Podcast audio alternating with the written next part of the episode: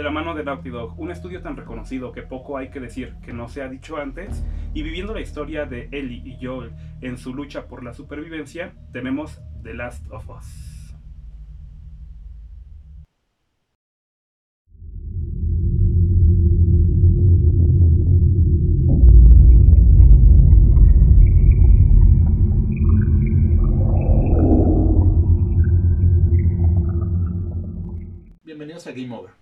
Podcast donde conoceremos la historia detrás del desarrollo de algunos videojuegos y algunos temas relacionados a estos. Estamos como siempre, ahora sí está Toma, Hola. Kevin y yo, Jair. ¿Cómo estamos, Toma? Pues bastante bien el día de hoy luciendo esta hermosa sudadera que no sé si se alcanza a ver por ahí, quizás, no sé. este, Cámara, dinos. porque, porque tan elegante, pues, hoy es el, el podcast de The Last of Us.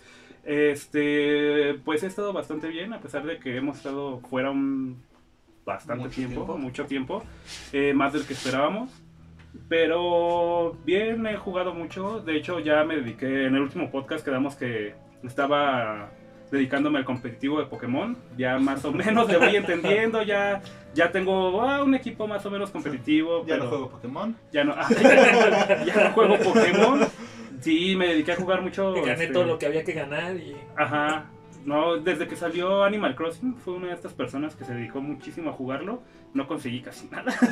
Porque nada más agarraba y me ponía a dar vueltas y me ponía a hacer así o agujeritos y ya, ¿no? A diferencia de muchos que tienen un- una ciudad así o una isla muy, muy chida, la mía la neta no está muy chida, que digamos, pero me divierto, que es lo importante. Pero las risas no Las faltaron. risas nunca faltan. Kevin, ¿cómo estamos? Ah, bien, aquí de, de regreso a gusto. Esperemos que ya, ahora sí, otra vez, semana a semana. Este, pues creo que vamos bien, ¿no? Estamos aquí. Ok, esta semana, debido al juego y al tema que vamos a tocar, que ya es muy obvio y aquí el que sabe es Tona, él es el que va a llevar el podcast por esta semana. Muy bien. Bueno, pues eh, comenzamos. Este, evidentemente creo que es uno de mis juegos favoritos de toda la vida. De hecho, está en mi top 3 de juegos favoritos de todos los tiempos. Y cabe recalcar que si me pongo a llorar mientras estoy leyendo algo del podcast, créanme que, que dejé toda mi alma en este podcast. Muy bien, pues comencemos. El desarrollo de lo que ahora conocemos como The Last of Us, un juego de acción, aventura y supervivencia de horror, comenzaría solo un poco después del lanzamiento del juego Uncharted 2, El Reinado de los Ladrones, en el año 2009, bajo la responsabilidad de Bruce Straley y Neil Druckmann. En este caso, ah, para Naughty Dog es algo raro, por así decirlo, que tengan, ah, bueno, en, este, eh, en esta parte de la producción del juego, se dividieron dos equipos en Naughty Dog por lo general, o antes de este juego, siempre había sido todo Naughty Dog trabajando para un solo juego. Exactamente. ¿Qué fue lo que pasó aquí? Se dividieron los equipos, mientras el equipo de Bruce Straley, que estaba haciendo todo lo técnico de The Last of Us, también se estaban dedicando a, a hacer este Uncharted 3. Que de hecho se tenía planeado primero sacar The Last of Us y después Uncharted 3 Lo Pues hoy, sabemos que no que fue no así. fue así. Entonces, Neil Druckmann fue un director en la parte creativa de la historia. Él, pues bueno, estaba como con los actores y todo. Eh, como un pequeño spoiler. No vamos a tratar tanto como en otros podcasts que hablábamos sobre, ah, pues eh, se basa en tal, este, en tal engine, ¿no? Tal, este, motor gráfico. Y pasó esto y esto y esto otro. Porque, pues, todas las personas que han jugado The Last of Us saben que es un juego muy cinemático. Entonces, la parte en la que te pega más el juego es justamente las partes en las que, pues, ves básicamente la película o los videos del juego. Ahora, eh, algunas fuentes mencionan que aproximadamente en el 2004 Neil tenía la idea de crear una novela gráfica de un padre y su hija sobreviviendo en un mundo plagado de zombies. Esto fue mientras Neil Druckmann se encontraba en la universidad. Eh, no sé qué universidad era, intenté buscarlo, pero no lo encontré. Este, hubo como un concurso en el cual tenían que brindar como una historia, ¿no? Nu- Nueva y toda esta parte. En este, en este punto fue cuando Neil empezó como a pensar en la historia de The Last of Us. El padre era un eh, como encargado de la policía. Ahorita que lo dijiste, sí me recordó mucho al. Al de The Walking Dead. O sí, al de Telltale, ¿no? De Telltale. Era lo que te iba a decir. Güey, ¿podemos dejar de hablar de zombies en este podcast? Bueno, algo, algo curioso es que para la época, no sé si recuerdan, por ahí de 2004, era cuando la industria estaba plagada de juegos de De zombies. zombies. Ujú. Todo, todo juego que salía, básicamente Tenía tenía que tener zombies. zombies. Tenemos ahí las hordas de Call of Duty, tenemos este Pues fue. Cuenta todavía Left 4 Dead. Dead for Dead, Left 4 Dead. el 1, este Dead Island también. En general, o sea, hasta Todo plantas contra los zombies. zombies. Entonces, él, pues ahí empezó como a crear esta historia, ¿no? Neil Druckmann. Algo curioso de la historia original de, de Neil Druckmann era que el virus iba a ser sol, o solo afectaría mujeres. Entonces, ah, sí, la única mujer que, que no afectaría sería a Ellie en ese momento, pues que sería la hija del protagonista, ¿no? Ellen Page. A Ellen Page, que no es Ellen Page. de hecho, no sé si sabían, Ellen Page demandó a Sí, Naughty sí. Por porque, usar su imagen. porque era muy parecida a la imagen. De y hecho, ya- yo me acuerdo en ese entonces, yo estaba trabajando en esta empresa que se dedica a vender videojuegos y muchos clientes entraban a... Acababa de salir, ¿cómo se llama? Donde sí salen en Page. Ah, Beyond, Este, este, Beyond Two Souls.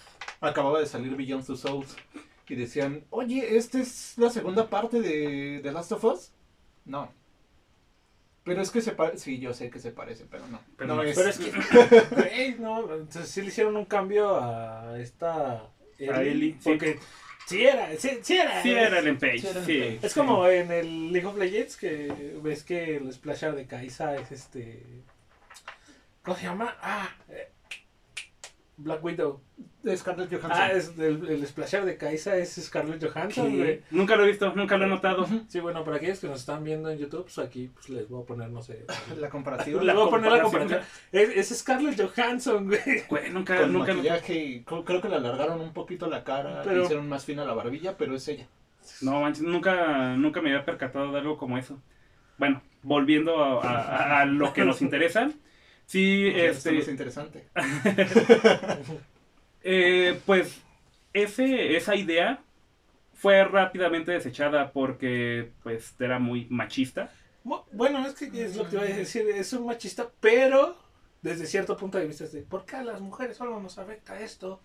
Pero visto desde el punto de vista este de la historia, la narrativa, pues, tendría como que un poquito de sentido, porque lo, lo ves de, ah, solamente te afecta a ti, pero tenemos a- al elegido que no le afecta, entonces esta, esta niña nos va a ayudar a salvar a todas las mujeres.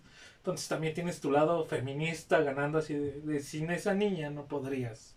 Mm, Yo siento que la verdad el cambio que hicieron fue bastante bueno porque sí suena medio gacho el que solo afecte a mujeres. Bueno, el chiste es que pues eh, Neil Druckmann tenía esta idea, ¿no? Desde que iba en la universidad y él, él, a pesar de que no ganó ese concurso, continuó pues como creando la historia, haciéndola más grande. En este caso pues ya trabajando directamente en Naughty Dog. No fue hasta ver el documental junto con, con Bruce de Planeta Tierra en el año 2006, donde Bruce y Neil conocerían un curioso hongo que afectaba a las hormigas, manipulándolas en contra de su voluntad para alcanzar par- las partes más, ar- más altas de los árboles. Y, Y así-. Realmente no se avientan. ¿Sí se avientan? No se avientan, Los se que avientan son estos los, ¿cómo se llaman? Los, los de Disney, güey, los que hicieron su pinche documental falso que se aventan desde un risco. Ah, cabrón, ¿cuál? Ah, no me acuerdo cómo se llaman los animalitos, güey, pero... Ah, los lemmings. ¡Ándale! Esos güeyes son los No, pero sí, yo sabía que el, vi- el hongo este de las hormigas hacía que se aventaran para que pues, mientras van cayendo y el aire este, esparce las, Las esporas. esporas de los hongos. Bueno, Pero sí la hacen que se maten.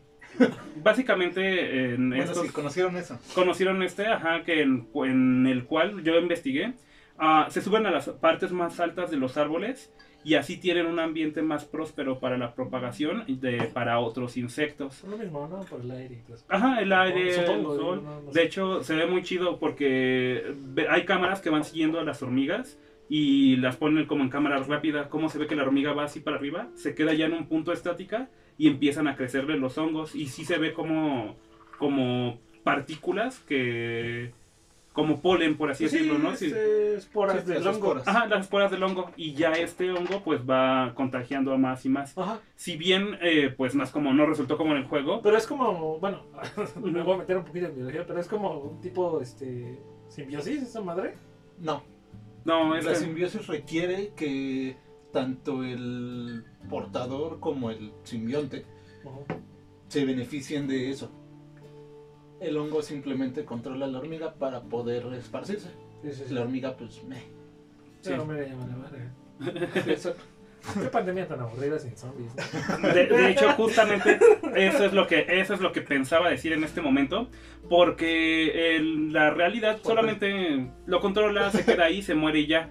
No hay nada de divertido, si se puede llamar así. En- la hormiga pues realmente no genera como alguna actitud violenta o Sí, porque se, caníbal. que se coman a tus familiares y eh, se acabe la moneda es súper divertido. Pues claro. lo veas desde fuera, ¿por qué no? Claro que sí, lo estamos viendo justamente en este momento, ¿no? Te quedas en tu casa y ves como todos los demás mueren. Sí, te quedas en tu casa con tu teléfono y. Ah, no mames, se mamó. Compartir. Pues sí, vamos a imaginar que para cuestiones de la narrativa de The Last of Us, am, en los humanos el Cordyceps actúa un poco distinto y entonces a nosotros sí nos vuelve agresivos y nos vuelve, nos vuelve caníbales, ¿va? Ok. Bien, eh, ya una vez que tenían esta idea de cuál era el hongo o cómo era la forma en la que se eh, la forma de contagio, se tomaron eh, también la inspiración de libros como La carretera de Cormac McCarthy, El mundo sin nosotros de Alan Wiseman, La ciudad de los ladrones de David Binoff y películas como No Country of- of- for Old Men, que creo que aquí en Latinoamérica se llamó No hay lugar para los débiles, y no mal recuerdo. No sé. Me acuerdo del de la carretera. Sí, una película, ¿no? La verdad no sé. Creo que sí, sí tiene también película. Sí, bueno, me acuerdo que es un viaje de padre y su hijo. Ajá, por todo Estados Unidos. Y bueno, esta última fue generada o fue dirigida por los hermanos Cohen y la película Gravity de Alfonso y su hijo Jonas. Hay que imaginar que así se dice. Cuarón. Jonas no, porque no tenía H. Entonces nada es Jonas. Cuarón. Que no sabía que habían dirigido algo así. De hecho, ni siquiera esa película para empezar. Pero pues ahí les dejo como los las acotaciones, ¿no? Si alguien tiene suficiente tiempo de verlas y quiere verlas, ahí están. Eh, eh, todo esto serviría como pilares tras esta increíble y triste historia, aunque faltaba solo una pieza, y como si de la alineación de los astros se tratara, el proyecto llegó a manos, o en este caso, a oídos del músico Gustavo Santaolalla, que al enterarse del proyecto aceptó con gusto crear la banda sonora del título. Hablando un poco de Gustavo, él es un, bueno, para quien no sepa hasta este punto, es un compositor y músico argentino, que de hecho, ah, bueno, yo igual como si de los astros se tratara, cuando estaba haciendo el... el- el- Me salió en mi lista de reproducción. Ajá, me salió ahí, mira esto, ¿no? No, este, yo estaba pues ah, haciendo el guion y Hemos todo. estado viendo que está estado buscando The Last of Us últimamente. Tal vez te guste este compositor. Ajá. No, es que es, es muy gracioso. Salen anuncios de algo que estás hablando, ¿no? Ándale. No sé por qué me salen tantos anuncios de juguetes medio extraños. Pues resulta que yo estaba acá buscando musiquita y todo, ¿no? Para inspirarme. Y justamente me salió como a las... No sé si tenía un día o fue ese mismo día. a Gustavo Santaolalla en su canal de YouTube está haciendo un como mini documental por parte de él mismo que se llama, si no me recuerdo, El Mundo de Gustavo Santaolalla. Algo así se llama, pero ahí lo pueden ver en su canal. Y justamente estaba hablando de cómo se enteró del proyecto de The Last of Us y por qué él aceptó hacerlo. De hecho, también como paréntesis, Gustavo ha hecho el soundtrack para películas como Amores Perros, si no me recuerdo, y también como películas de mm, Secreto en la Montaña. Son las dos que me vienen ahorita en la mente. Él menciona que cuando le, bueno, ahí le propusieron hacer toda esta parte, él aceptó porque cuando él era joven, en Argentina se vivía una época muy oscura, políticamente hablando. Entonces, él al ser un músico que pues buscaba la libertad de los demás, por así decirlo, la libertad de su pueblo, muchas veces eh, cayó en la cárcel y de igual forma tuvo que buscar refugio este, político en Estados Unidos, que fue el país que lo acogió, y ya pues se quedó básicamente ahí. Igualmente al estar en Estados Unidos, él tuvo que moverse, incluso desde que estaba viviendo en Argentina, tuvo que moverse por muchas partes. Entonces él comenta que le llegó, ¿no? Como al corazón esto, que él como que se sintió parte de... Automáticamente, eh, no me acuerdo cómo se llama el instrumento que Gustavo toca, porque lo iba a apuntar, pero se me olvidó apuntarlo. pero cuando le empezaron a platicar todo lo que trataba, dice que él automáticamente en su mente empezó a pensar cómo sonaría la historia, que es el tema que conocemos hoy en día como el tema tal cual de The Last of Us. Entonces, eh, en, una, en esa misma plática con Neil Druckmann, él dijo, a ver, quizás suene algo así, ¿no? Y Sí. hubo, exactamente hubo esa... A ver, quizás suene algo así. Cinco segundos. Listo, ahí está. Lo, Ok. pone- lo grabaron. Sí, eh, él básicamente creó el tema en vivo, ¿no? Dijo, ok, con lo que tú me estás platicando, sonaría algo como esto. Y empezó a tocar, a tocar, a tocar. Y Neil Druckmann le dijo, tienes la melodía. Sabes qué es lo que tienes que hacer, ¿no? Eh, Gustavo Santaolalla tuvo en esta parte como libertad creativa sin restricciones. Incluso hay partes, hay un documental igual que también eh, estaba viendo de cómo se creó en general The Last of Us. Y él comenta en ese documental que hubo escenas que grabaron en baños, en cocinas, y utilizó hasta tubos de PVC para grabar el, el, el soundtrack. Neta, se ve como está... Eso, eso es algo muy, muy chido. Pequeña anécdota. Bueno, lo vi en un video. Pero lo cuenta Lalo Garza. Que, que el güey este que. Bueno, el señor, no me acuerdo cómo se llama. Señor que hizo el como lo- todos los audios de del exorcista. Ah, sí. Sí, sí, sí lo ves. Yo no. Sí, Es sí, ese pero que sí, sí. cuenta que, que lo contrataron así de, oye, mira, tenemos esta película, que no sé qué pedo. ¿Qué, qué quieres? O sea, ¿nos ayudas? No, que sí. ¿Y vas a querer este pago? No sé qué pedo. O sea, te podemos dar regalías. No, pues su película ni va a vender, no, pues páguenme. Dice que va a Estados Tómala. Unidos. No, pues dice que va a Estados Unidos, güey. Y lleva su maleta, güey, llena de, de, de las cosas que ocupa, o sea, cadenas, vidrios, toda esa madre, güey. Y este. Y en la pinche aduana, güey, le dicen, ¿qué pedo? No, pues es que es mi herramienta de trabajo. No, pues ¿cuál herramienta de trabajo? Y cuenta la anécdota, que, o sí que cuenta la anécdota que cuenta Lalo, que afuera del aeropuerto, güey, agarró y se puso a juntar basura, güey. O sea, sí, así nada más para, para, ahora sí que tener otra vez herramienta de trabajo. Con todo, toda esa basura que juntó, güey. Es como se grabaron todos los audios. De hecho, la más conocida de ser la del giro de cuello, que se puede hacer con un peine. O sea, es un peine lo que, lo que se oye. Ah, va, va, va, cuando... Sí, sí, sí, sí, sí, cuando le haces al peine, es lo que se oye cuando gira el cuello. Entonces está muy mamón, porque esta es la parte que tu cerebro escucha algo, pero no lo identifica hasta que lo ve. Sí, Entonces por esa madre la de, de que igual puede ser la del caballo corriente, todo ese pedo. ok, va, Pues está muy cabrón cómo hacen todos los efectos de sonido. Sí, de hecho, en este caso también, la neta sí me puse a ver un chingo de videos de cómo se estuvo haciendo y de personas que son eh, expertas, entre comillas, en el medio o en distintos medios. Y hay una, hay un tipo, no, me encontré con el canal de un tipo que, ¿cómo se puede decir? Desmenuza, por así decirlo, eh, los soundtracks de películas, de videojuegos, y entre esos estaba The Last of Us. Él dice que cuando escuchas la melodía, yo no soy un experto en música, claro, pero dice que, que normalmente sonaría como suena. Pero en algunas partes él mismo utiliza la palabra infectado, ¿no? Se escucha la melodía infectada. Se escucha este, una nota, pero la nota que sigue, eh, como que son normales, ¿no? Tenemos las dos notas, pero entre estas dos hay una nota que no debe de ser. Hay una nota que, Que no armoniza. que eh, armoniza, por así decirlo, pero un poco más, Más bajo. No sé si así se deba decir. Pero el, el motivo por el cual suena infectada es porque no es del mismo instrumento. Entonces él como que pone en un programa de, edición y dicen, miren, fíjense, aquí suena bien, bien, bien, y se fijan cómo aquí no hay, cómo aquí está la nota que les digo, y él mismo dice, suena como algún instrumento extraño, algún instrumento metálico extraño. Y cuando yo estaba viendo el documental de cómo se hizo y de los instrumentos o de todo lo que Gustavo utilizó, hay una parte que se ve, eh, un instrumento que se ve clarito que él hizo, eh, como el típico meme, ¿no? De Gustavo improvisó una guitarra con una cuerda, una ardilla y una guitarra. Entonces se ve como una caja de metal, no sé cómo compararla, pero es un bote, ¿no? Por así decir, un bote cuadrado de metal, en el cual él le puso un palo, literalmente un- una madera, y le puso como una cuerda, se puede llamar cuerda, también de metal.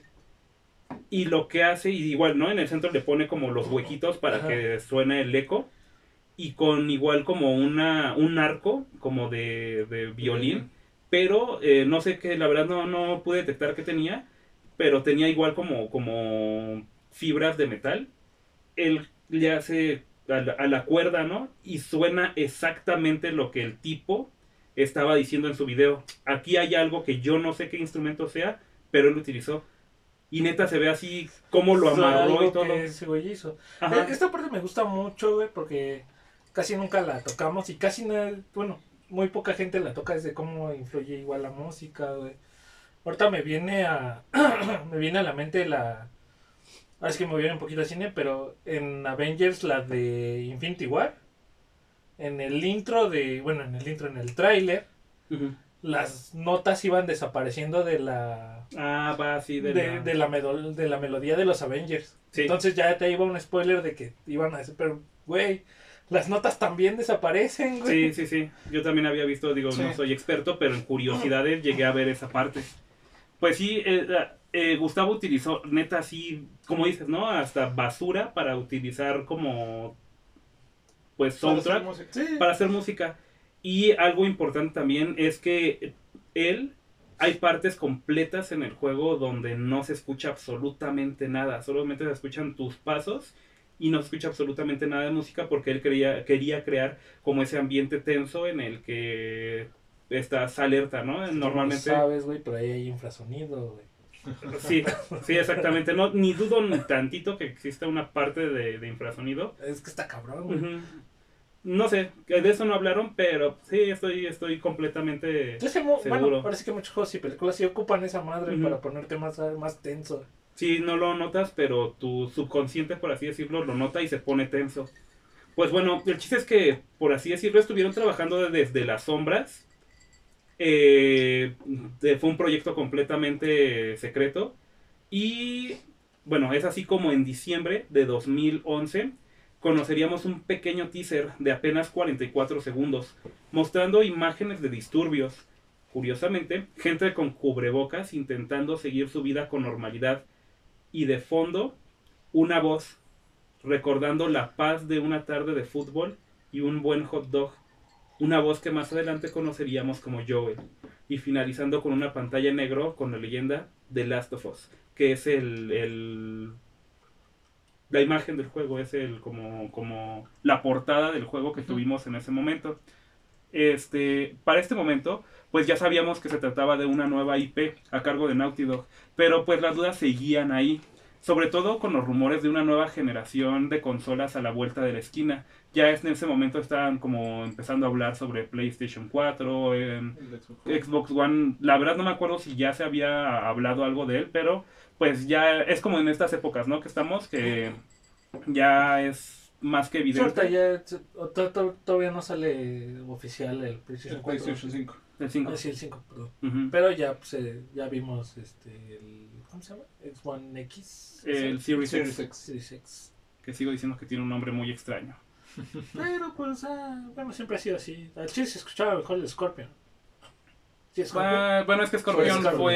eh, no, No, era Scarlett, Scarlet. el- Seg- según yo, si mi mente no me falla, digo, no soy muy de Xbox, pero el Xbox este, Scorpion fue eh, lo que ahorita conocemos como el Xbox, ¿qué es? X, que- no, el One X. One X. Bueno, es el que tiene el más chido. Ajá, el ¿A que- poco no estaría mamón, güey, que abrieras un Xbox, güey, y en su placa te tuviera un Scorpion ahí?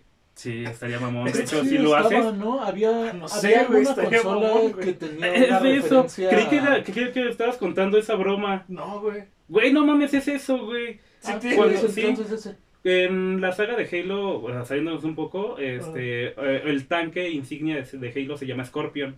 Ah, Si tú abres un Xbox, no sé que sea One X, no, One X es el, el- la versión más básica. El Xbox chido, güey. El Xbox One chido, que tiene 4K y todo, lo abres, eh, creo que en el GPU tiene a un jefe maestro montado en un escorpión. No mames, güey. Güey, creí que lo estabas contando No, de güey, no, broma, no ¿no? sabía, No, güey. yo no me acordaba cuál era, pero No, sí no me acordaba sabía. que había una consola que tenía un grabado de haciendo referencia a su nombre Clave de proyecto. del proyecto. Ajá. Ajá. Ah, no, yo no sabía, güey, está. Bueno, volviendo nuevamente al guion. Por fortuna la espera no fue tan larga, solo un par de meses, aproximadamente medio año. En el E3 de 2012 no solo pudimos conocer un poco más de información, sino que pudimos ver un tráiler de gameplay. Si no me recuerdo, ese tráiler duraba como unos 14 minutos, pero era una chulada. Yo me acuerdo que lo vi, se me es más, lo sigo viendo hoy en día y se me sigue enchinando la piel. Este, aquí pues pudimos conocer algunas mecánicas básicas del juego, eh, como el sigilo, que es la mecánica básica, la construcción de materiales, el sistema de combate y sobre todo el gore. Imágenes crudas de violencia donde se podía apreciar como tanto como tú, como tus enemigos, solo intentaban sobrevivir en un mundo con pocos recursos que son lo que aún tenían. Como es normal en el género, te hacían saber que la- de qué iba la cosa. Este no era un shooter convencional del mercado donde salías y repartías balas a Sí, todo el que se todo te lo que se. Exactamente, todo lo-. Efectivamente. Que de hecho era básicamente lo que teníamos en ese entonces en juegos de zombies. Lo hablamos ahorita de Left 4 Dead, este, Dead Island, donde te venían hordas y hordas de zombies. Y ¿Cómo se llamaba este otro? Death Racing. Dead Rising, que Sí. literalmente, bueno, no podías agarrar lo que sea para matar zombies. Entonces aquí tenías que cuidar tu munición. Esto se ve claramente en el tráiler cuando en un enfrentamiento Joel se queda sin balas frente a un enemigo. Y el enemigo al ver esto sabe que está desprotegido. Aquí entra Ellie, que no solo es un personaje al cual hay que cuidar, sino que también está para ayudarte. Eh, entre una pelea mano a mano con un enemigo por el control de una escopeta, resultando como vencedor Joel, podemos ver eh, cómo este mismo apunta directo a la cabeza del enemigo y sin esperar a que termine las súplicas por seguir viviendo, Joel le dispara en la cara y de golpe termina el tráiler con la misma pantalla que vimos al inicio del teaser Pantalla negra con las letras de Last of Us. Entonces, eh, solamente en ese momento todos, todo mundo se quedó con la boca abierta de ver lo que teníamos en, ¿cómo se puede decir? En la puerta para poder, o a la vuelta de la esquina para poder jugar. Eh, dejaron caer la bomba que dejaría a más de uno con la boca aún más abierta, pues el juego sería lanzado en PS3, lo cual es muy raro porque hasta ese momento Naughty Dog nos tenía acostumbrados a una saga o a una franquicia por consola. Lo vimos en PlayStation 1, los juegos de Crash, PlayStation 2 con Jack and Daxter y PlayStation 3 con Uncharted. Uncharted. Y hasta la, al final de la vida vimos que sacarían otro juego más. Eh, aquí algo muy importante, que igualmente en el documental de cómo se hace The Last of Us, Neil Druckmann habla de cómo medios como el cine, los cómics, novelas, eh, relatan la, el gore o la violencia de una forma muy cruda. Cómo es que se puede ver, este, no sé, alguien que le cortas la cabeza o esta parte. Y en ese momento, si se podía llamar que los videojuegos no tocaban el tema como tal, si bien sí tenían violencia, efectivamente, me viene a la mente un Gears of War donde partes a tu enemigo con una sierra, era violencia o no sé, un Mortal Kombat muy este fantástica, por así decirlo, ¿no? Mortal Kombat hacías un fatality y obviamente jamás en la vida verías eso. Gears of War jamás verías eso, ¿no?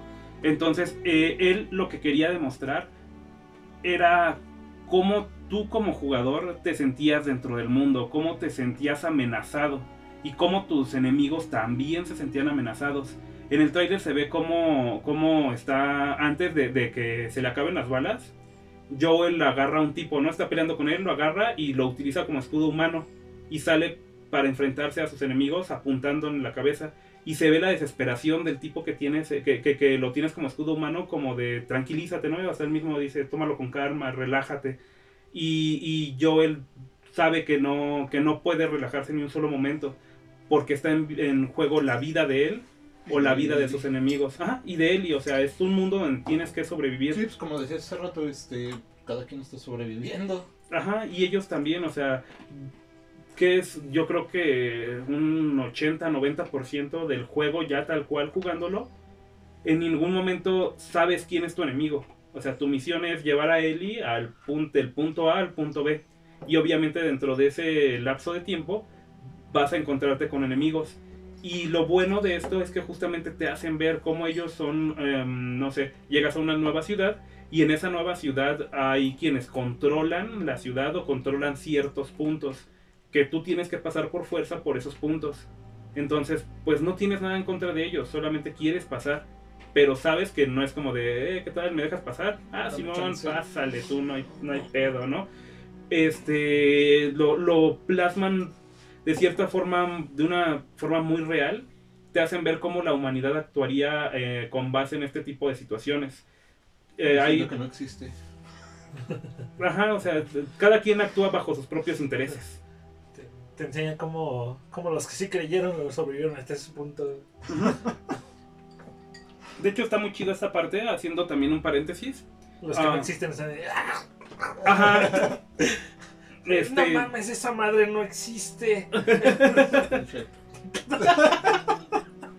Sin su cubrebocas, por cierto. No. Bueno, en el juego no había antena 5G. Y por lo que veo las rodillas le funcionaban perfectamente. Entonces, pues a veces la realidad supera un poco la ficción.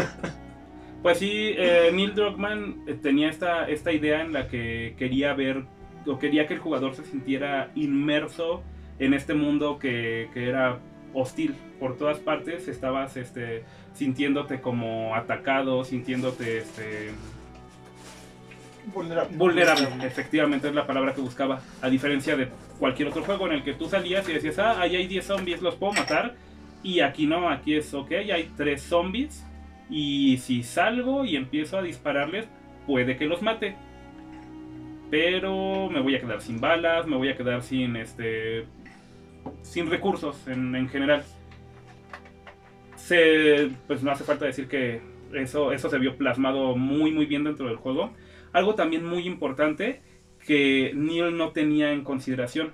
El trabajo de los actores de voz fue un aspecto eh, clave teniendo como, como protagonistas al ya famosísimo dentro de la empresa o dentro de la industria Troy Baker y Ashley Johnson eh, en el papel de Joey y Ellie, Joel y Ellie, perdón, respectivamente.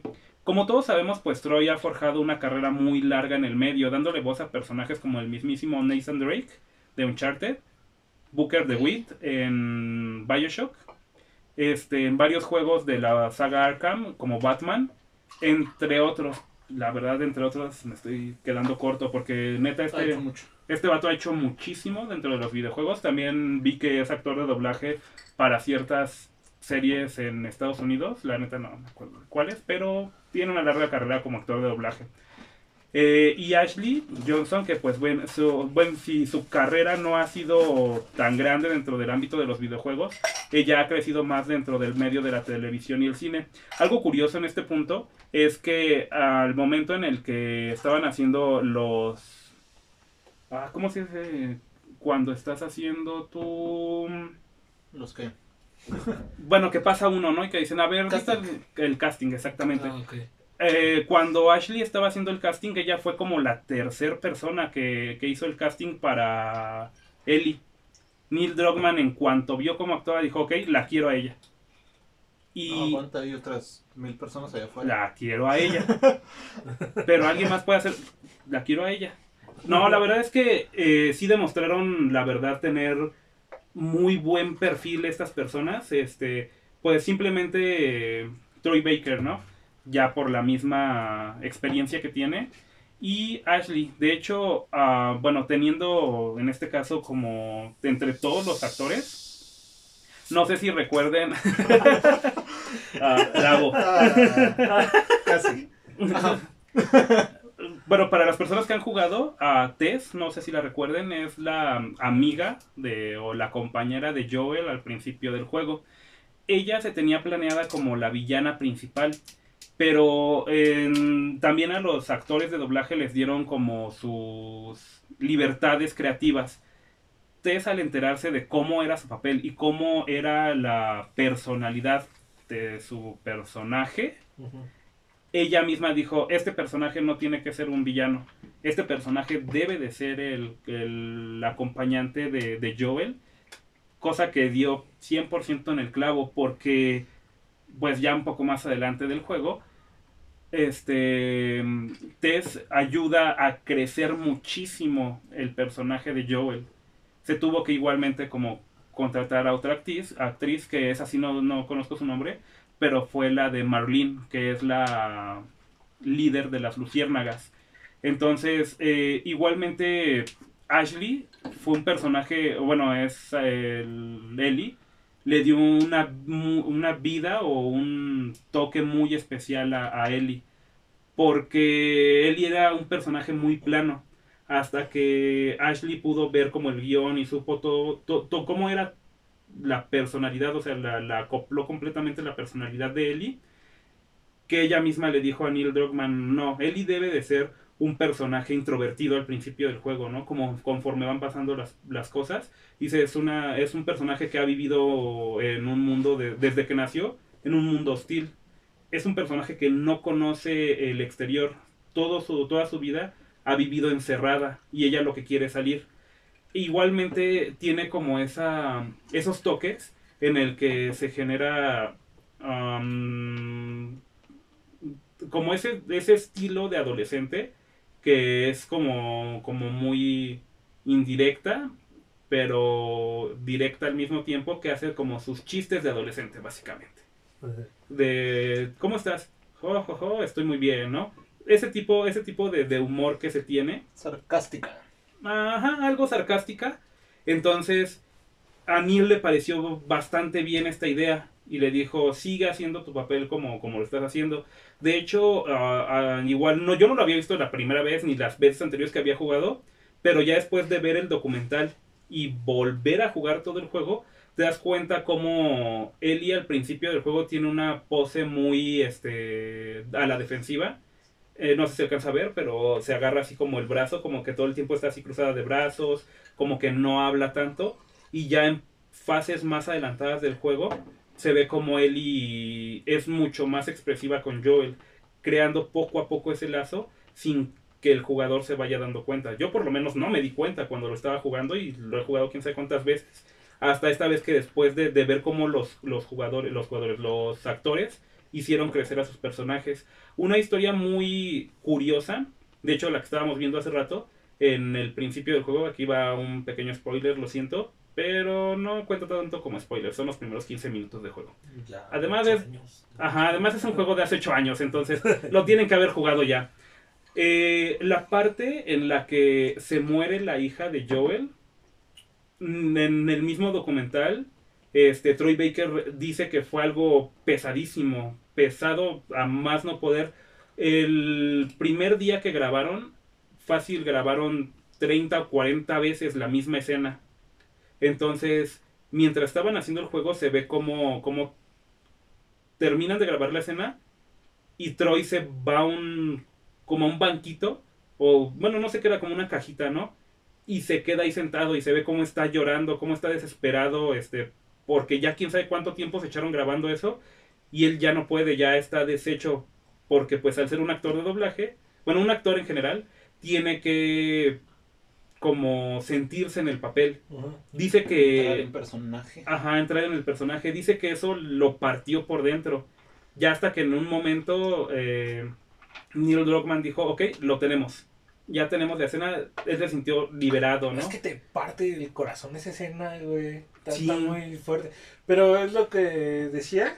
Los primeros este, minutos de juego los juegas con la hija de, de Joel, no me acuerdo su nombre.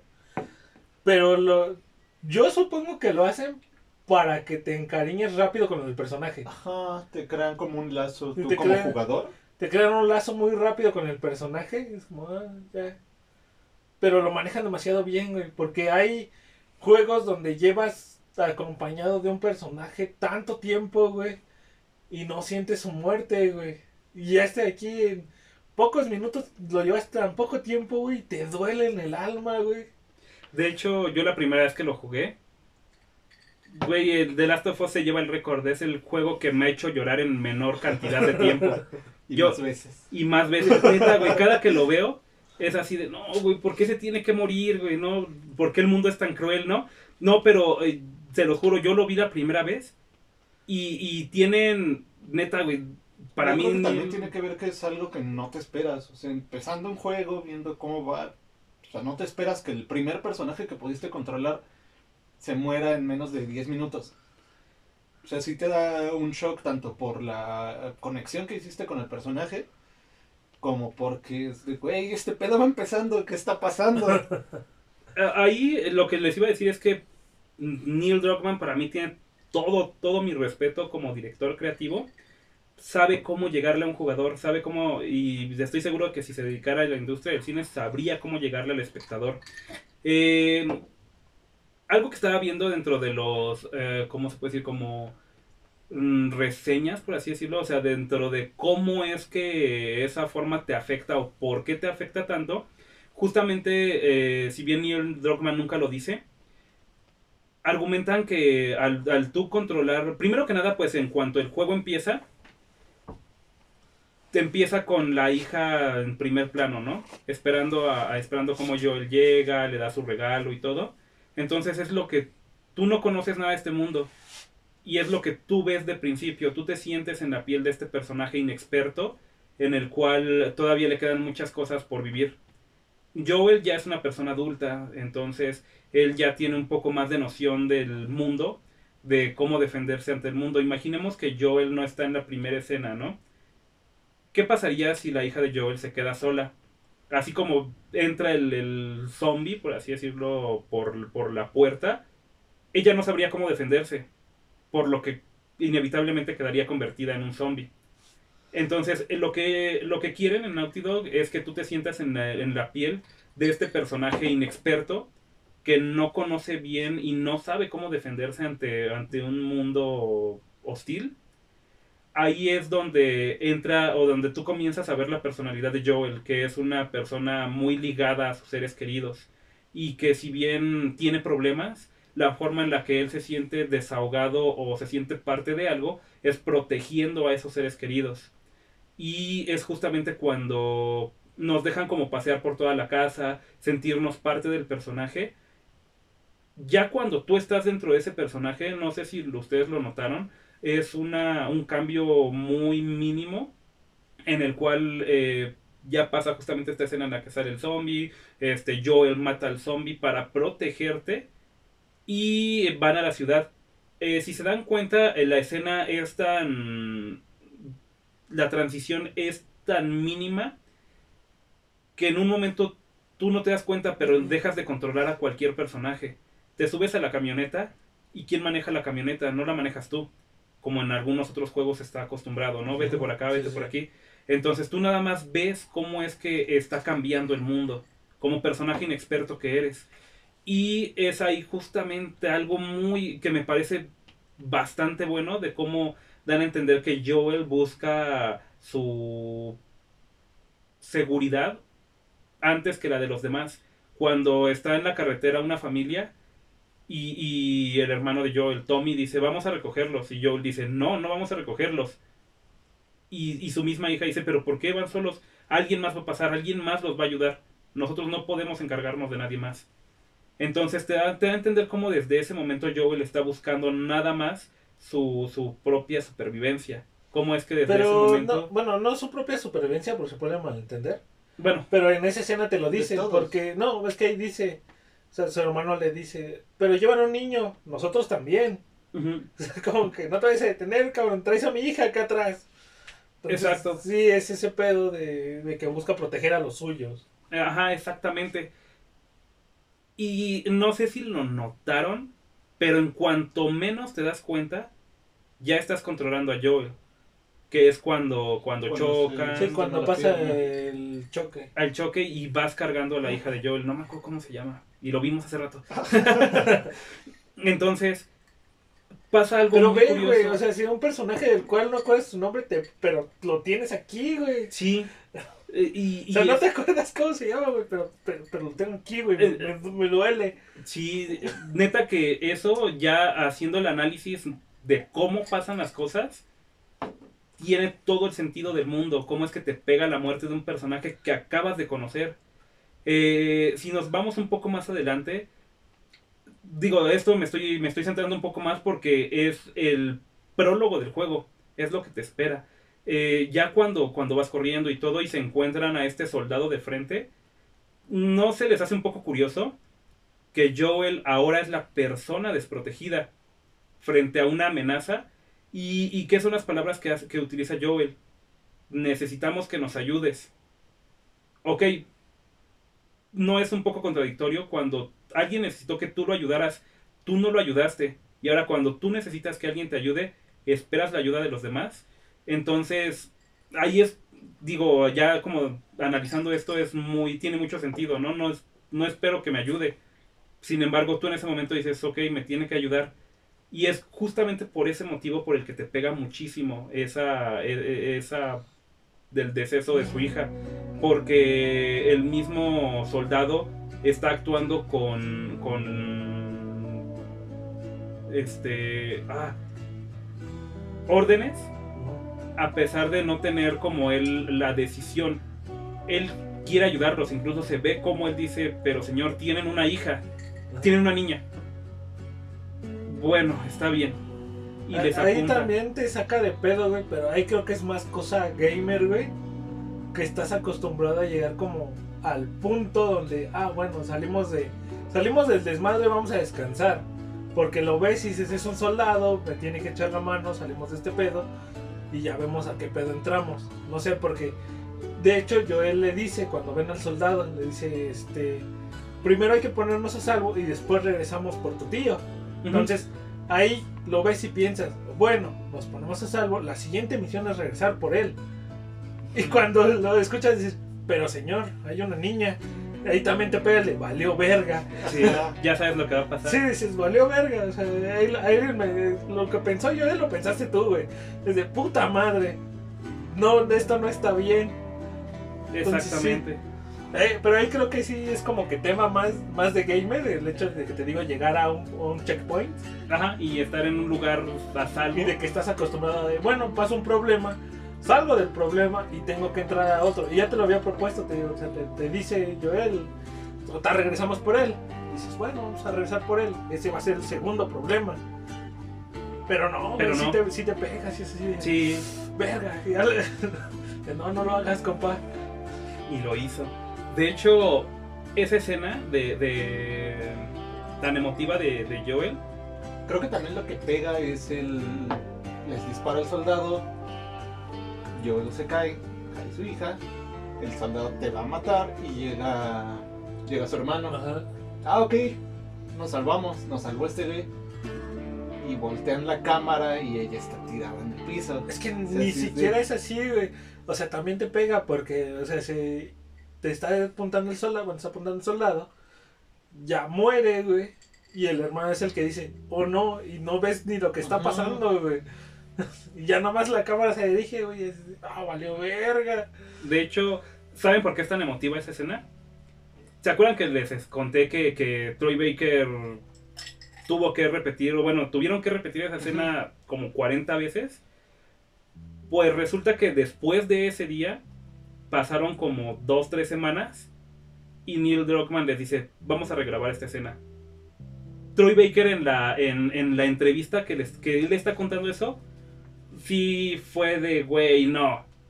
No, no, no puede ser. De hecho, él mismo dice que el personaje de Joel fue el personaje que en toda su carrera más le ha costado este como interpretar porque es un personaje con mucho trasfondo. Dice que cuando estaban ya regrabando esa escena, que él dijo, pues ni modo, ¿no? Me, mi trabajo, me están pagando por esto, tengo que hacerlo. Les tomó como otros 20 intentos hasta que neta Troy Baker dice, ya, güey, no lo voy a hacer, no lo voy a volver a hacer porque esto me está desgastando muchísimo.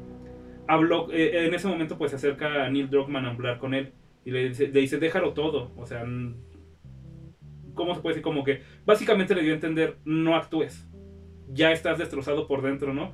Ese, ese Neil Druckmann, la neta, sí es medio, medio acá, porque se encargó de deshacerlo, o sea, se encargó de, de romperlo completamente para justamente hacer esa escena. después de que tuvieron esa charla en la que Neil Druckmann le dijo, deja todo, o sea, no, no tienes nada, ¿no? Ahí fue cuando, en la siguiente escena después de eso, quedó, y fue la que se quedó en el juego.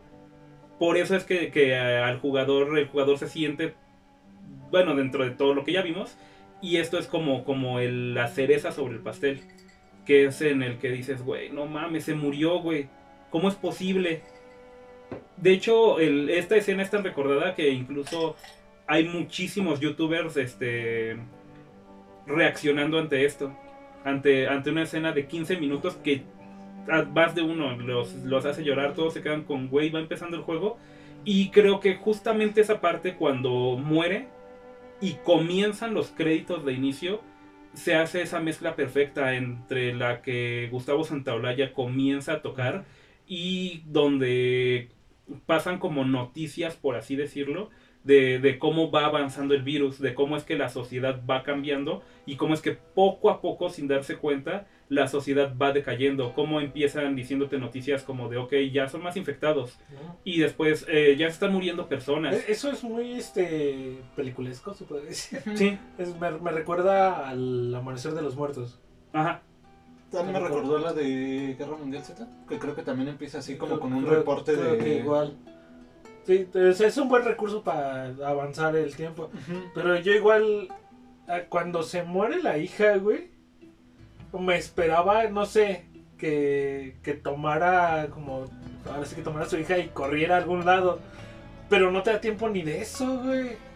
No. O sea, na- nada, la toma y es como, no, no me dejes, no mames. Es así ah, chale.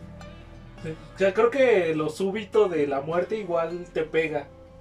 Sí, sí, sí, sí, no, no lo esperas. Simplemente, ok, dices. De hecho, a- a- un error que yo cometí fue que, no sé por qué, digo, después de todo se parecen muchísimo y es la misma actriz la que las interpreta. Cuando yo veía los trailers y comencé el juego, dije, qué raro. Esta La, no es. Ajá, la otra es como de pelo castaño, esta es güerita, y dije, bueno, quizás el futuro la cambió, ¿no? La, la, todo este problema la cambió, bla, bla. Pero cuando se muere es, ok, no me estaba esperando esto. Y, y neta, sí es así como de, bueno, ni modo, ¿no? Y empieza, y ahí es donde, donde empieza el verdadero juego. Eh, en este caso, pues, ah, les iba a contar algo también, al- algo curioso, pero se me acaba de olvidar. bueno, y es que eso no lo tenía, no lo tenía anotado. Ya se me, si, si me acuerdo, este, pues ahorita se los, se los Sí, bueno, igual este, todo el, este juego es de motion capture, ¿no? O sea, Sí. Que igual eso te ayuda chingo con las expresiones, güey. O sea, sí, sí captura mucho el, el movimiento de los personajes. O sea, no... Bueno, vamos a que antes eran los polígonos, luego un poquito mejor renderizados, más polígonos para la gente, pero el motion capture sí es este, sí te captura muy bien las expresiones. Entonces yo creo que eso le da todavía un plus sobre el plus. O sea, tienes una buena historia, una buena narración, un buen, un buen, buena un buen timing, de le agregas la buena actuación, entonces tienes el...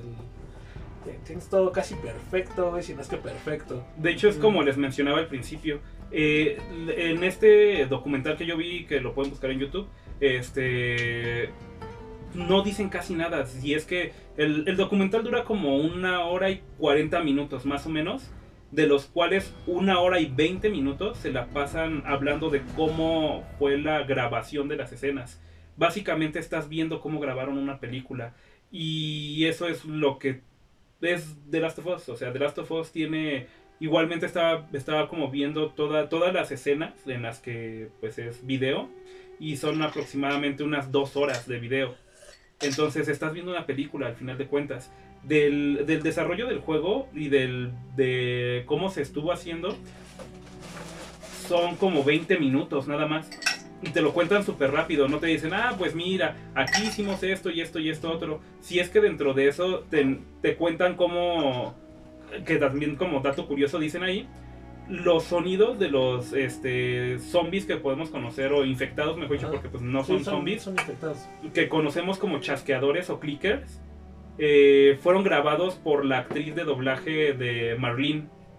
A ella le dijeron, oye, ¿cómo sonaría alguien infectado, no?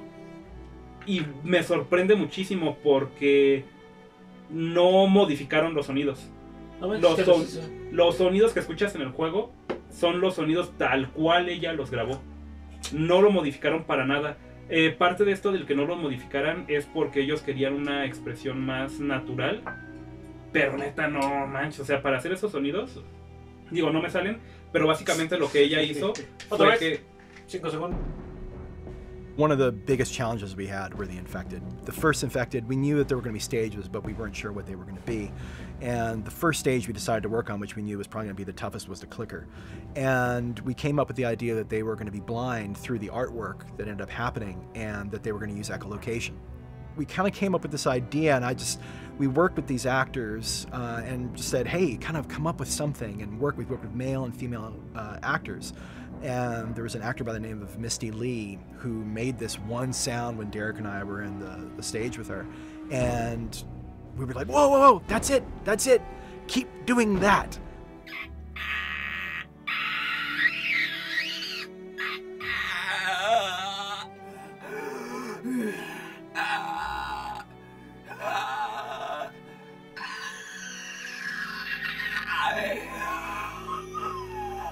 and it was just this thing in the back of the throat which i don't know unfortunately or fortunately for the players i'm sorry that i was able to emulate and i kind of became the sound of the male clicker and it was just this really kind of tight like this kind of like sound that was back there. Ahí está. Ah, ahí es. Ahí están los amigos.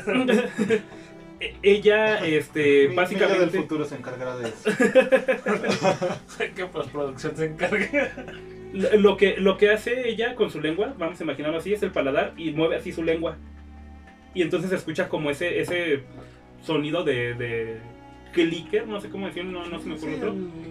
El, el sonido que acaban de escuchar. sonido que acaban de escuchar se muy cabrón. Ajá, y no lo- igual se escuchan sus quejidos y sus quejidos tampoco. O sea, neta, güey, la, la voz de esa mujer Tiene una habilidad muy tiene, cabrón. neta, güey, yo lo vi y dije, güey, es el mismo sonido del juego.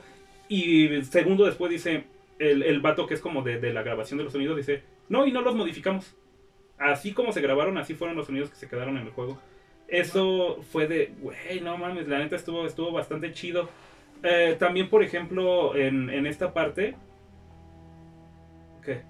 No sé, pensé que ibas a decir algo. No, ¿No? Ah, pensé yo también que ibas a decir algo. Ok. Este... Se te fue la idea. Sí, se me fue la idea, perdón. es que pensé que ibas a decir algo. Bueno, básicamente, ah, ah, ah, ah, ¿dónde me quedé? Me quedé Los en sonidos del juego. los sonidos. Y de ahí les iba a contar, les iba a contar. Ah, ¿por qué hiciste que se me olvidara? y eso no lo tenía yo no hice nada. Nada más me hice para Es que sí te hiciste así como que ibas a decir Como que algo. ibas a decir algo. Bueno, bueno, a ver, ya, ya te acordarás, si no, pues prosigue. bueno, proseguimos. Vamos a decir que esto fue un pequeño am, problema te- técnico. al chile se te fue la idea. Sí, no, me, me cortaste la inspiración bien gacho. Ah, quedamos en esa parte. Eh, bueno, pasamos a, básicamente el equipo. e- El juego estaba, estaba este, previsto para ser lanzado en mayo de 2013.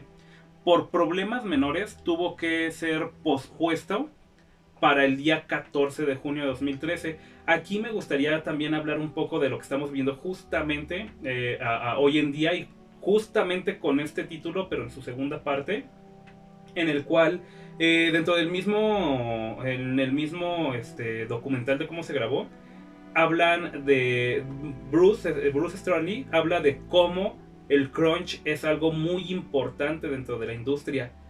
Y sí me, me sacó mucho de onda lo que dijo, porque en, en una parte, eh, o en esta parte en la que habla del crunch, dice que los, ul- las últimas cinco semanas son vitales en las cuales los trabajadores llegan a laborar hasta 12, 13 o 14 horas seguidas. Bueno, aguanta, no me acuerdo si ya hemos hablado de lo que es el crunch. Una Creo rápida- que no. Bueno, una rápida explicación de lo que es el crunch. ¿Tú la puedes decir? Simple, en súper resumido, explotan a los trabajadores para que el juego pueda salir en su momento en el que debe salir en su fecha de lanzamiento que ya anunciaron. Sí, o para que quien no sepa, pues ya tenga más o menos una idea. Sí, básicamente es lo que en México se conoce como ponerse la camiseta de la empresa y de, hey, güey, puedes venir más tiempo. ah, tienes que ponerse la camiseta y todo, ¿no? Pero aquí la verdad es algo que me saca muchísimo, cuando lo vi me sacó muchísimo de onda. Los medios actualmente, digamos, para los que estamos dentro del mundo más clavados, vemos el crunch como algo negativo, como de, güey, neta, no hagan eso y toda esta parte, ¿no? Al momento en el que Bruce Straley habla sobre el crunch, él lo ve como algo necesario. Y me saca mucho de onda porque sí digo, ok, pero lo entiendo, cuando él lo explicó lo entendí. Él, él lo explica como de, imagínate que tienes a un amigo que se va a quedar en tu casa. Pues yo, ella así lo dice, ¿no? En, la- en palabras de él, dice, pues yo me encargaré de acomodar su cuarto hasta que sea el último día. No lo voy a hacer antes.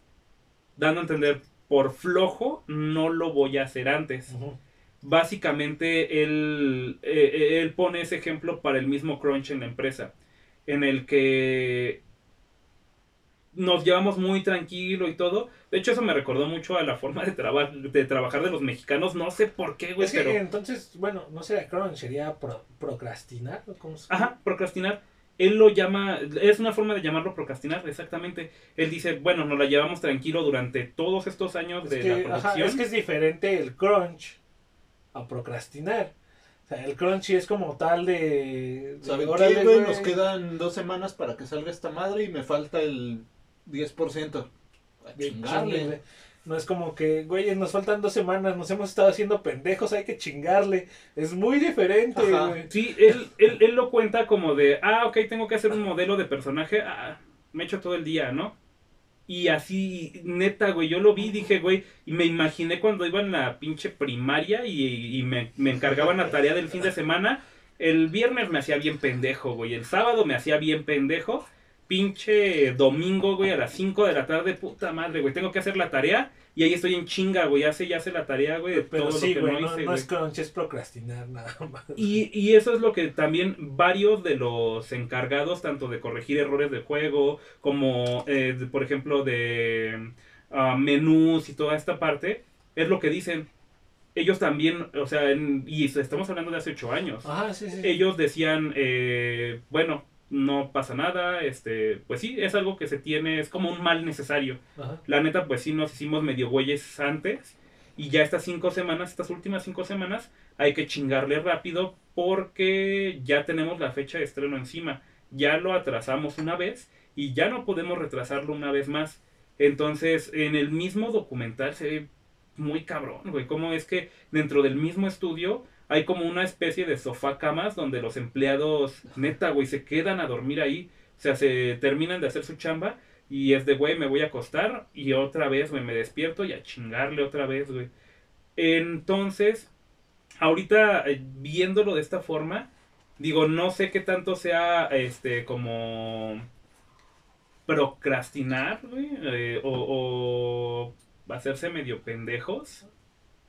No, sí es procrastinar. Eh, Bueno, las dos son como sinónimos.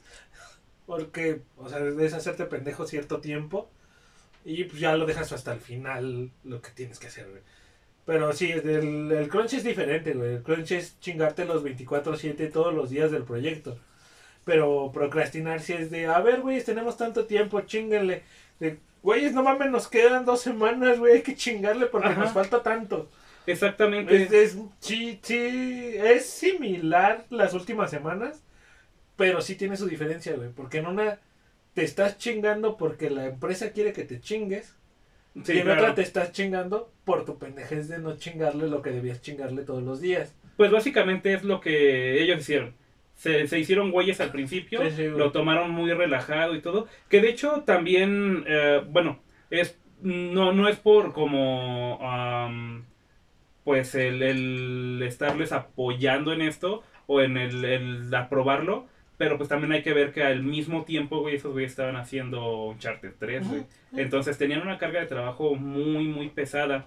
Eh, bueno, en este caso, pues ya, ¿no? Se, se vio todo, todo salió bien. La, como les comentaba, la fecha principal para el lanzamiento estaba el día, de, bueno, en este caso en el mes de mayo, todavía no había un, un día, mayo 2013. Sin embargo, por problemas menores que tuvo que ser pospuesta para el día 14 de junio de 2013, ah, las eh, críticas y comentarios en su mayoría fueron positivas. Eh, sitios como IGN lo nombraron una obra maestra. En mi parte yo lo nombraría una puta obra maestra. este, Kotaku, la revista japonesa, eh, argumentó... Japonesa con el nombre Kotaku. Kotaku. Pues, güey, sorpresa. pues, claro. Pero no, Kotaku en, en Japón es puta, güey, lo mejor que puedes este, lograr. O lo mejor que te puede, como, como el estándar más alto, ¿no? Para calificar. Ellos eh, argumentaron la violencia es fuerte, consecuente y necesaria.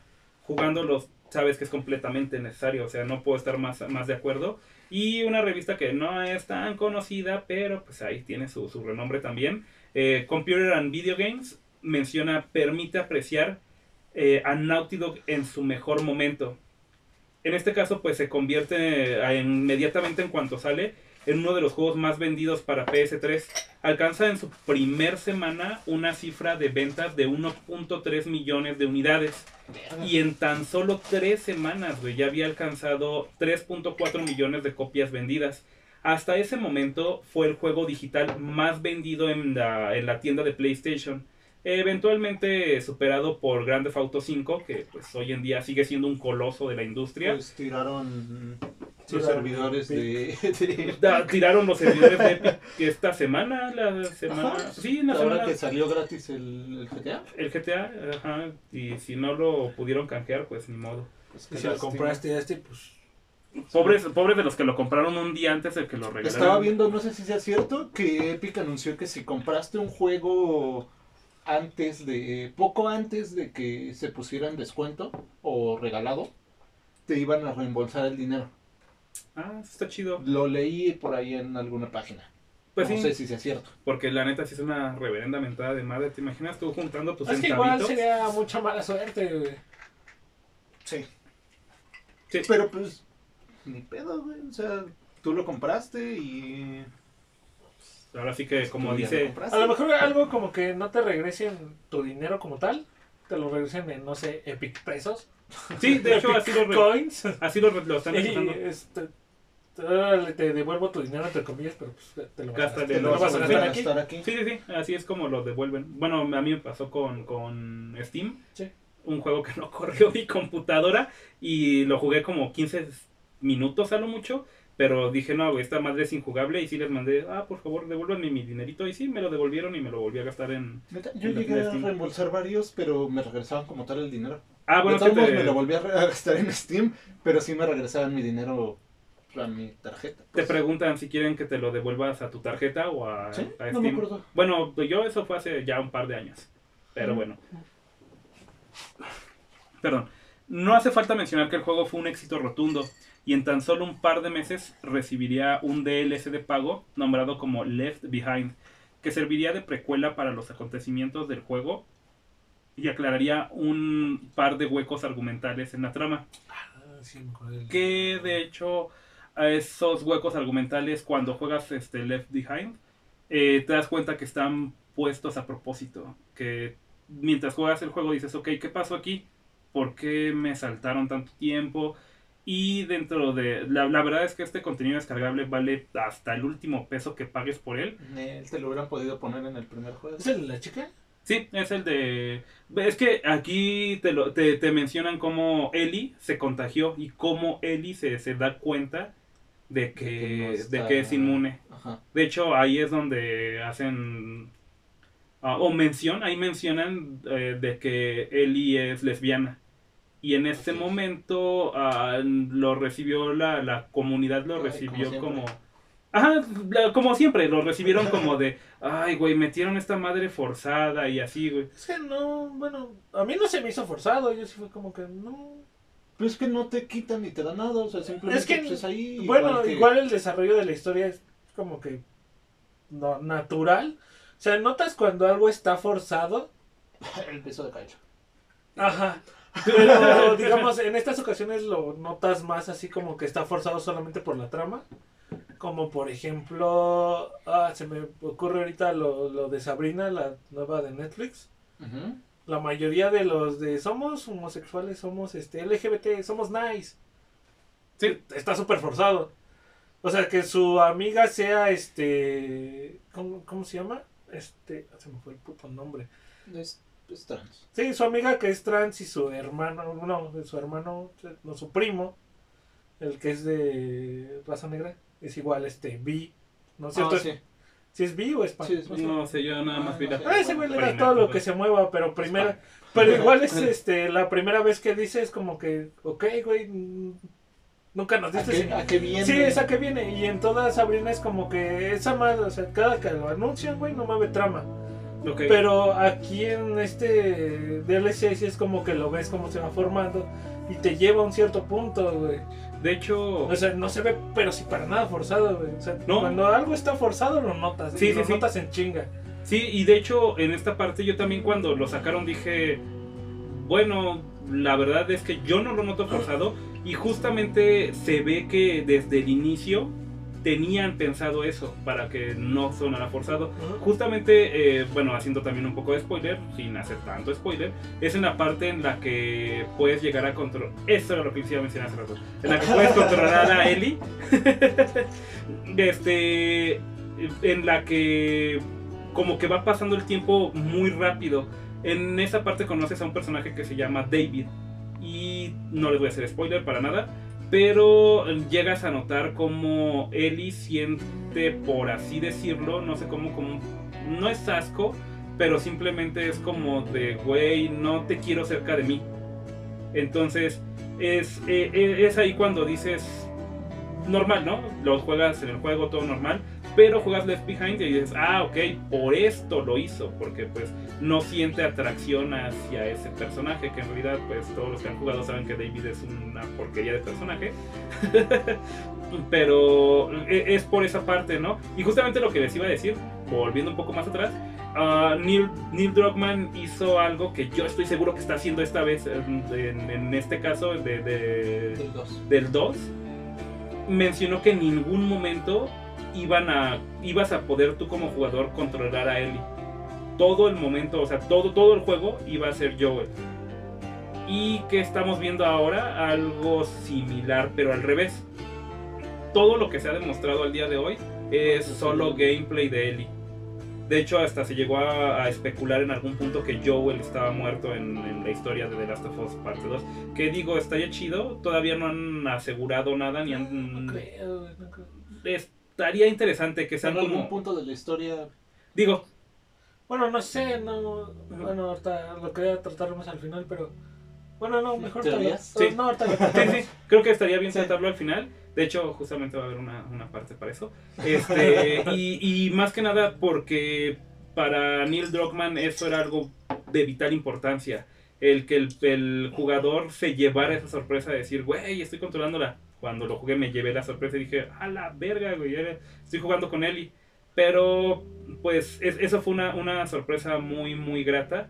Y espero que nos salgan con una sorpresa igual en, en The Last of Us este, parte 2. Igualmente, pues como ya vamos este, finalizando con, con nuestro querido podcast de, de Last of Us, por último me gustaría ah, finalizar con una pequeña recapitulación de lo que esta franquicia nos ha dejado. Al día de hoy, The Last of Us ha recibido una serie limitada de cómics, una edición remasterizada para PlayStation 4 y una secuela en camino y bueno, a la vuelta de la esquina y posiblemente una adaptación cinematográfica que aún está por verse si va a ser película o va a ser serie. En todo caso, de ser película estaría dirigida por Sam Raimi, conocido pues ya por la primera trilogía de Spider-Man, por Evil Dead y Poltergeist. Creo que solo hizo la primera de Poltergeist. Y con el empez de él. Con Está el bien chido, ya tienes, tienes tu. Ya tienes tu actriz perfecta. Tienes tu actriz perfecta. No, güey. yo estaría seguro de que... de que- Yo estoy seguro de que si se llega a hacer no la van a escoger, güey, nada más porque los demandó. Exactamente. Nada más por eso. Pues bueno, Los que también se mamaron. Sí. Sí. Solo el futuro sabe lo que nos depara ah, para esta gran franquicia y sus personajes, así como para la desarrolladora Naughty Dog, sobre todo por las recientes filtraciones de su segunda parte, así como los abusos a sus empleados por el ya conocido Crunch. Es que, bueno, lo que estábamos, me fui tantito. Pero ya es algo normal. O sea, sí se me, me lo que hagamos me sigue pareciendo muy mal hecho para los empleados. Pues justamente por eso, la fuga de su talento, de, de su talento más experimentado dentro de Naughty Dog. Mm, Bueno, eh, para... lo que iba de lo del crunch, Ajá, pues ya es algo normal. ya es algo ¿Qué normal. juego no... ¿Qué desarrolladora no recurre a, Al al crunch. crunch? O sea, está, está culero, pero es algo... Alguien que, se va, que va a entrar a la industria del desarrollo, pues ya sabe que va a eso. Sí. Pero ve lo que les pasó, güey. Se les filtró todo el 2. De hecho, justamente, bueno, desde era lo que yo justamente les iba a preguntar, ¿qué es lo que, qué, qué expectativas son las que ustedes tienen para The Last of Us Parte 2? Todo lo que dice el guion, esas son mis expectativas. es que filtraron todo el guion del 2, Sí, güey. filtraron todo el guion. De Porque un empleado, según esto, tengo entendido que es porque no le pagaron, güey.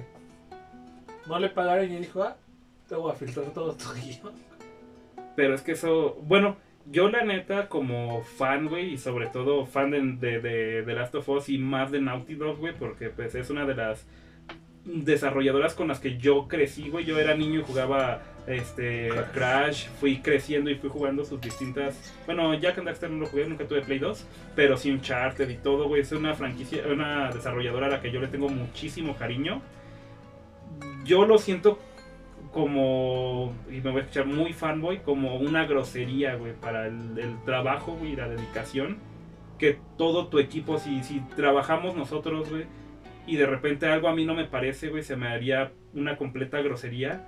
El decir, güey, todo lo, por lo que ustedes se han esforzado, ahí está, güey, lo estoy mandando al carajo, nada más por un berrinche mío, güey. No, sí, pero digo, eso ya queda debate, ¿no? Si Ujú. está, o sea, ya cada quien lo puede ver de cierto modo. De si estuvo bien o si estuvo mal. Porque igual quieras que no, es una pinche super publicidad saber de qué va a tratar. Sí, no, güey. Yo, Es como- que depende, por ejemplo... Por ejemplo, yo no he visto de qué va a tratar. Yo tampoco. Pero yo- sé que se filtró. Pero yo no quiero ver, güey. Entonces, si tú quieres ver y aún así quieres jugar el 2, güey, lo vas a ver, lo vas a buscar y vas a comprar el 2. Sí, claro. Yo a lo que iba Si con no, lo de quieres, la- si no quieres verlo, no, no lo vas a ver, güey. No, no Y lo, lo vas vas a jugar así. Yo a lo que iba con la filtración es de que ves que Endgame también se filtró Ujú. ¿qué, También. unas semanas antes. Sí, se filtró todo chido. No me gusta Marvel. Entonces yo dije, "Eh, pues vamos a ver qué dice esta madre. Lo leí, me pareció interesante, me llamó la atención y terminé yendo al cine a verla. De hecho, hoy en día que no se filtra, güey, se filtró todo el capítulo 9 Star de Wars. Star Wars también. Bueno, pero Sí. ese se filtraron varios Sí, pero- guiones, ¿no? Fueron varios guiones, güey. Yo no vi nada. Pero sí se Entonces, filtró el no guion original. si- Eh, eso lo vi hace como. Bueno, cuando salió Star Wars, que fue en diciembre, Sí, diciembre. más o menos como unas semanas después me puse a ver guiones, güey, de, de Ah, sí. todo ese pedo. Y como seis meses antes ya se había filtrado toda la película. No, ma. Un guion por ahí era toda la película, güey. Dices, ah, no mames. Es- Este guion sí le atinó. Sí, sí, sí, este güey latino lo sabía, güey. Pues eh, el- en la industria actualmente también tenemos esta parte en la que las filtraciones forman parte muy importante del, del marketing. publicidad. De- ajá, hay, hay empresas en las que, ups, se me filtró, ¿no? Un Nintendo, de hecho, es una de ellas en las que, según se les filtran cosas ahí por Reddit, este... De hecho, igual la teoría que era de la de los The Rise of the Skywalker era que internet estaba haciendo el, El guion. que mandaban filtrar, que se le filtraban guiones, güey, para a ver, ver cómo, a ver si le cómo la reaccionaba gente. la gente, Sí, güey. sí, eso sí, sí lo supe. Pues sí, yo la neta no creo, güey. Yo no creo que, que lo que sucedió con The Last of Us fuera una filtración. No, eso no fue por publicidad, Por ese sí fue de alguien, Sí. güey, alguien se pasó de verga. Pero es lo que te digo, o sea, ya depende de ti el si lo buscas. O sea, si llegó a tus oídos es, es ya de, es en boca de todos, güey, ¿supiste que, que se filtró? Ah, sí. Sí, ah, pues no quiero escuchar de qué va, güey, lo quiero ver. O a ver, cuéntame, güey, de qué va. Y ya, güey. Yo lo, lo que estuve viendo es que, y también, bueno, dentro de mis contactos en redes sociales, es que muchas, muchos de mis contactos eh, simplemente dijeron, güey, vamos a denunciar, este güey está, este, pasando la, la- los spoilers del juego, y denunciaban esas, esas este, publicaciones. Yo las llegué a denunciar.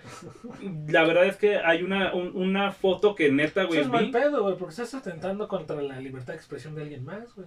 No, ese güey, el, el güey que los estaba publicando, yo por lo menos la que denuncié, güey, el güey lo publicó en mal pedo, güey, como así puso tal cual, chéquense esto, no puso nada. Si yo lo quiero de, para respetando a los demás, digo, güey, aquí está un spoiler de Last of Us parte 2, güey, velo si quieres, si no, no lo veas. Digo, yo lo veo porque yo estuve compartiendo los de, los de Endgame Sí, güey, o sea, pero pues es ya... y va- varias personas me borraron de Facebook.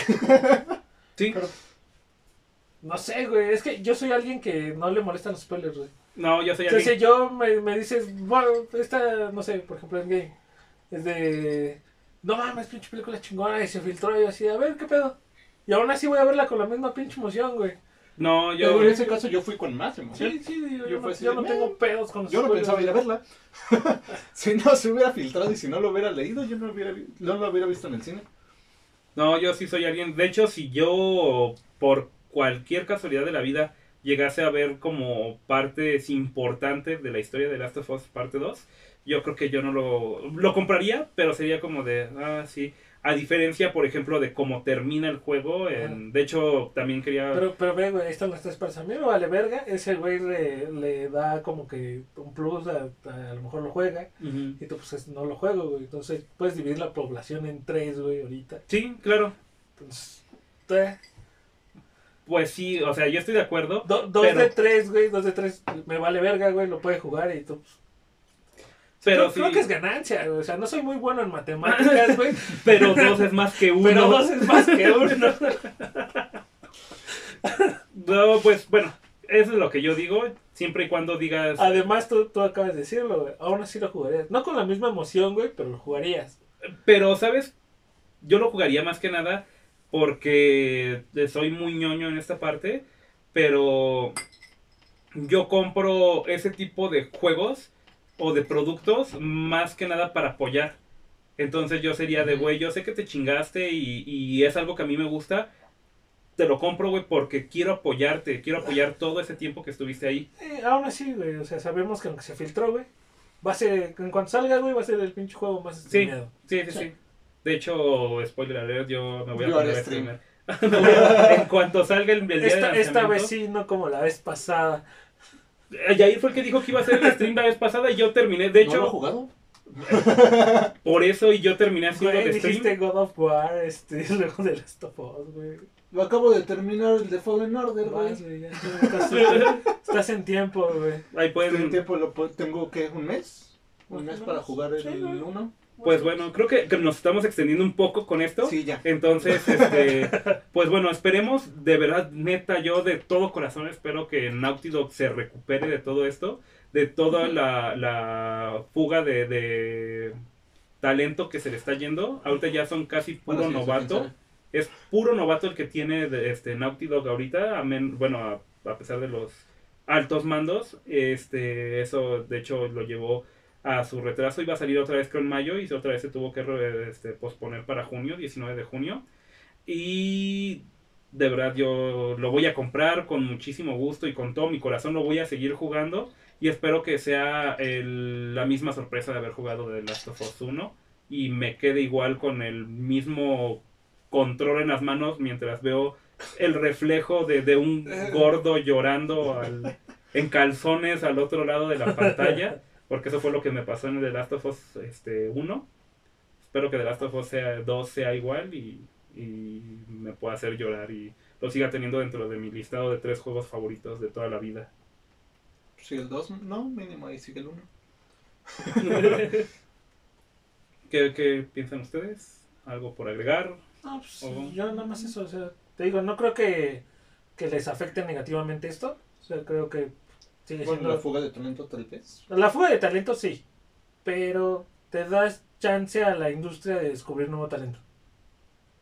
O sea, creo que es igual una oportunidad para muchos artistas, este, escritores, músicos, lo que sea, para entrar a este mundo y creo que es muy probable que pues, de ahí salga algo bueno.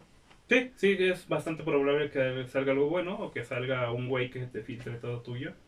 Pero pues, tienes que arriesgarte. Pero igual Sí. te digo, de la de guion, creo que no Sí, eso de guion no creo que afecte. ha afectado, ponle que mínimo. Sí, Alguien que sí diga, pues ya lo, nada más quería saber de qué trataba, pero pues sabes que pues, ese güey, por ver de qué se trataba, probablemente tampoco iba a comprar el juego, güey. Un 33%. sí. Bueno, tú, entonces, Ah, no, creo que ya, ya dijimos todo. va. Va. Nuestras redes. Este. Qué bueno, si te ha gustado. Está- no, la- las redes, estamos en Instagram como Game Over-podcast, estamos en Spotify, en YouTube, Google Podcast. Google Google Podcast. Podcast, en todos como Game Instagram. Over-podcast. Eh, estamos en Twitch como Game Over Podcast 01. Gracias. sé, sé que lo ibas a decir, siempre, siempre lo recuerdas. No iba a decir nada, solo iba a decir, es la única red donde estamos diferente.